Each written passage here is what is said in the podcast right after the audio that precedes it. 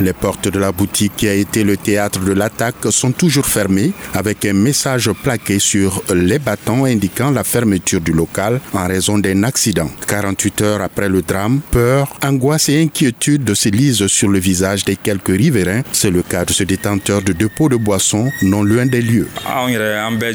Nous sommes tous inquiets face à la situation puisque ce n'est pas la première fois que cela arrive.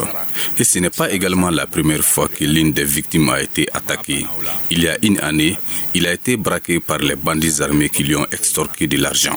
Dans ce pressing situé à proximité de la boutique attaquée, cette dame qui y travaille se dit terrorisée.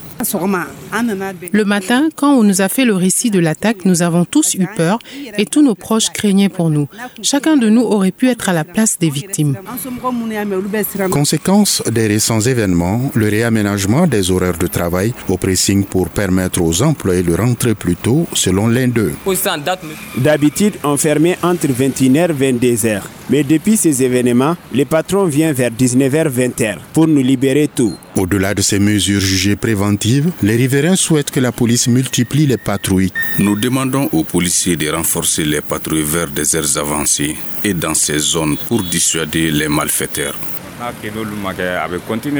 Notre équipe s'est rendue au commissariat de Kalabankouroua dans l'espoir d'en savoir davantage sur ce braquage qui, selon plusieurs sources, aurait été perpétré par deux militaires et un civil, sans succès. Souri Bremaïga, Mikado FM.